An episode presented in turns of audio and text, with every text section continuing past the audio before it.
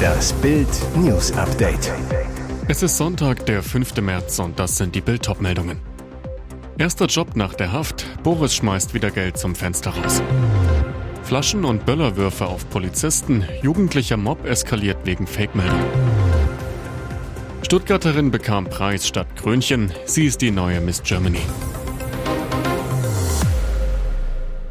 Vor knapp drei Monaten wurde Boris Becker aus der Haft entlassen und macht seither das, was er am besten kann.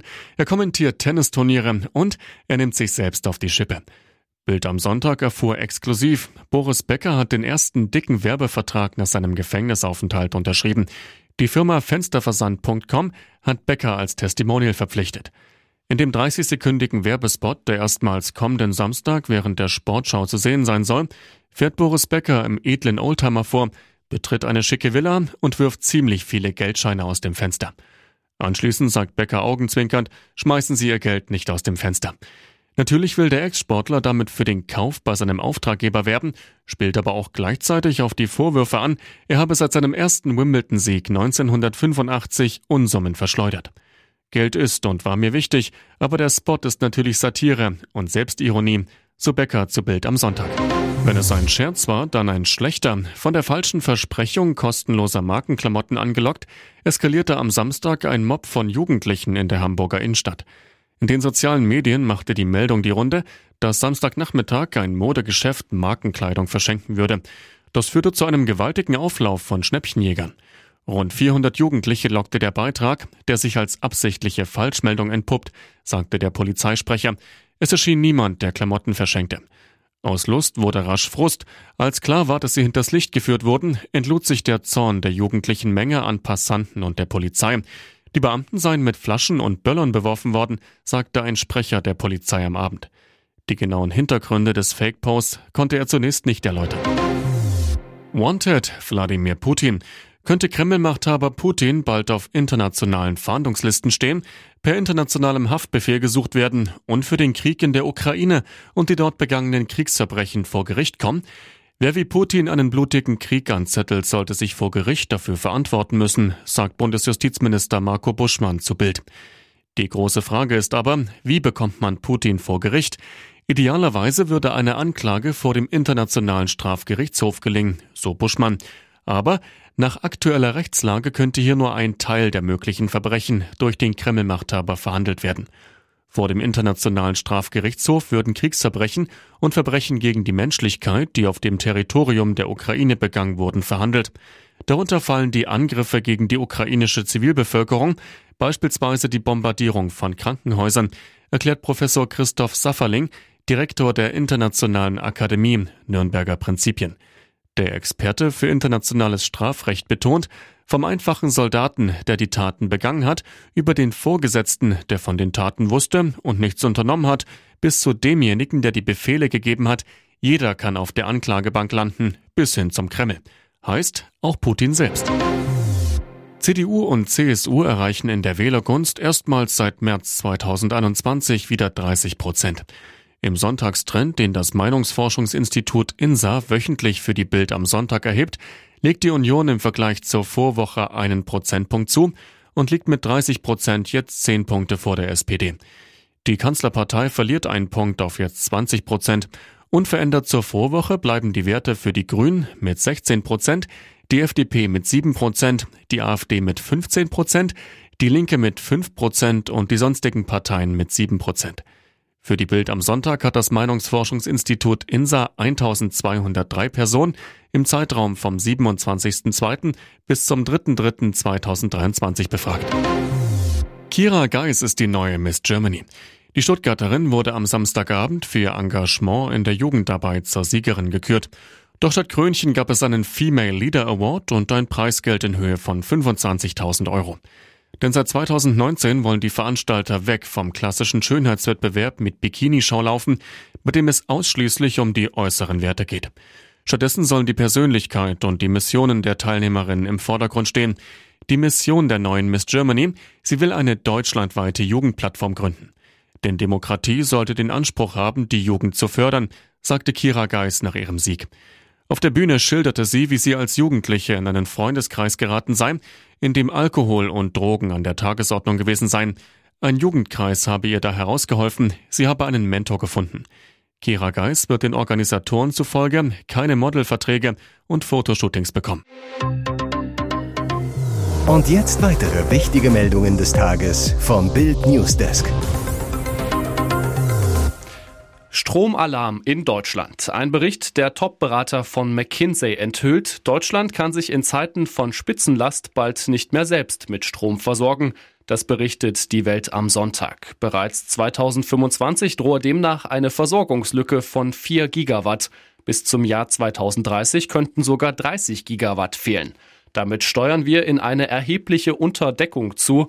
Eine Kapazität von 30 Gigawatt entspricht etwa 30 thermischen Großkraftwerken, heißt es im neuen Energiewendeindex der Top-Berater von McKinsey, der der Welt vorab vorliegt.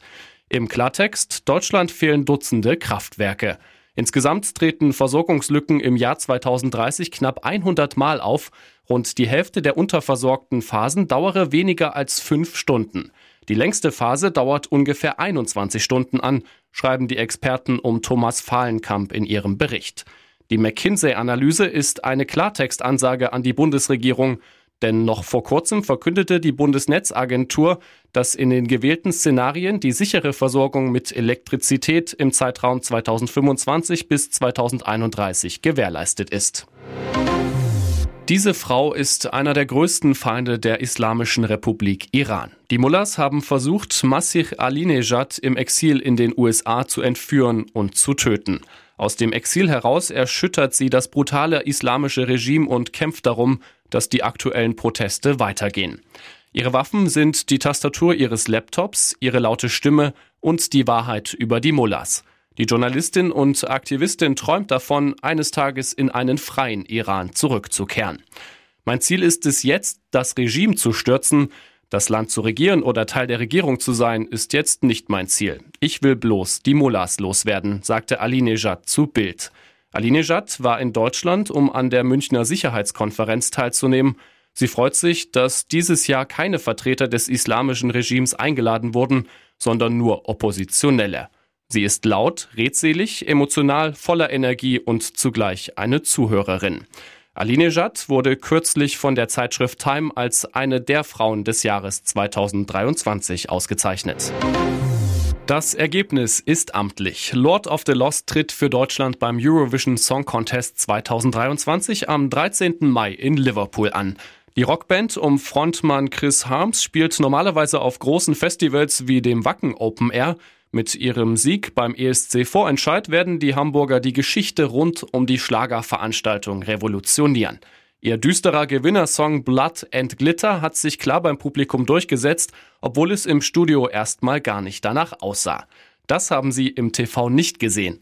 Obwohl die Heavy Metal Band punktemäßig den Sieg abräumte, geht der Preis für die besten Fans des gestrigen Abends eindeutig an Ballermann-Star Icke Hüftgold. Der Hesse, der letztendlich nur den zweiten Platz erreichte, ließ nichts unversucht, seiner Partygemeinde beim Vorentscheid des ESC Gehör zu verschaffen. In Kult-Jogginganzügen und der typischen Perücke sangen die Fans Stadionhymnen wie Ohne Icke wär hier gar nichts los, freuten sich auf einen tollen Abend und darauf, ihr Idol Icke Hüftgold zu Icke Punktgold zu machen. Für das kommende Jahr hat er schon Pläne. Ich komme wieder, dieses Mal überlasse ich aber nichts dem Zufall und mache gemeinsame Sache mit Ralf Siegel. Gemeinsam sind wir nicht zu stoppen, sagte Distel nach der Show zu Bild.